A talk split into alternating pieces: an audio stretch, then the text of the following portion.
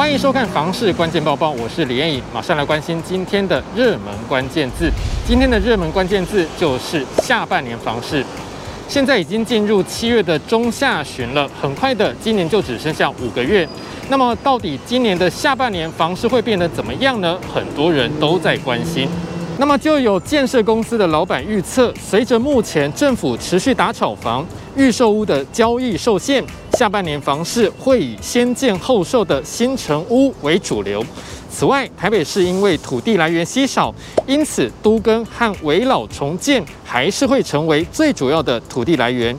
这位建设公司老板认为，今年上半年想要买房的民众心态非常矛盾，一直在想着如果不买又会持续涨价，但是又怕买了套在高点，所以想等待降价。预期这些买房观望的族群可能延迟至少半年才进场。随着疫情在第三季趋缓，有些建商原本要在上半年推出的新案也会递延到第三季或是第四季。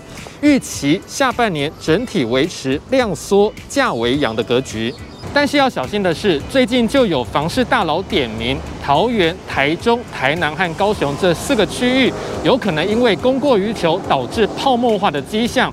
那么这部分也是我们要小心注意的。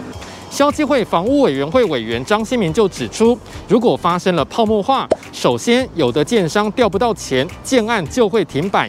严重的话，有些建商会开始倒闭，就会出现烂尾楼。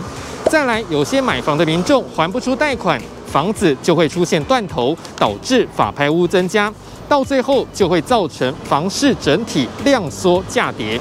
张新民强调，以目前政府的监控情况，短期间还看不到泡沫化的迹象，但是泡沫化杀伤力太大，政府和业者都不想看到。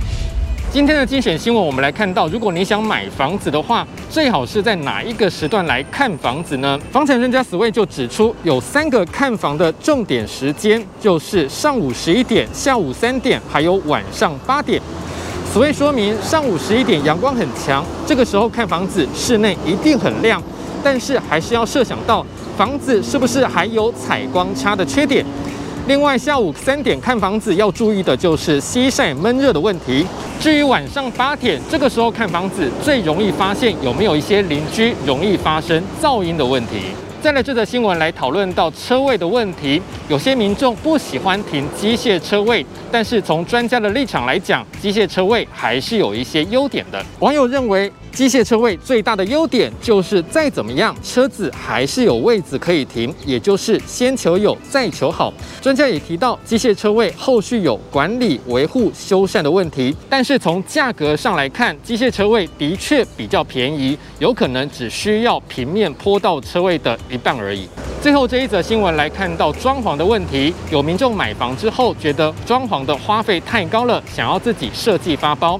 但是专家说这样子还是有一些风险的。室内设计师邱伯洲就表示，网络上有很多免费的绘图软体，但是一般民众往往只考虑到材料和尺寸，忽略了动线，导致最后还要再花钱补救。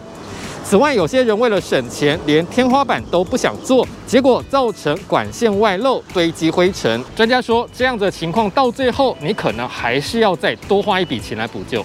今天的买房卖房，我想问，有网友问到了农历七月买卖房屋的忌讳问题。这位网友问到了，交屋结案会有忌讳落在农历七月之间吗？另外，修缮装潢、装冷气这些施工也有忌讳在农历七月来做吗？有网友说，基本上还是要看房屋自己，如果真的有忌讳，那就在七月前做交屋开工的仪式，其他流程就照着做，或是干脆改在农历八月再交屋。不然太在乎七月了，什么事都不能做。你对于这样的问题还有什么样的看法呢？也欢迎在底下留言一起讨论。如果想知道更多的房市资讯，也欢迎点击底下资讯栏的连结。感谢您的收看，我们再会。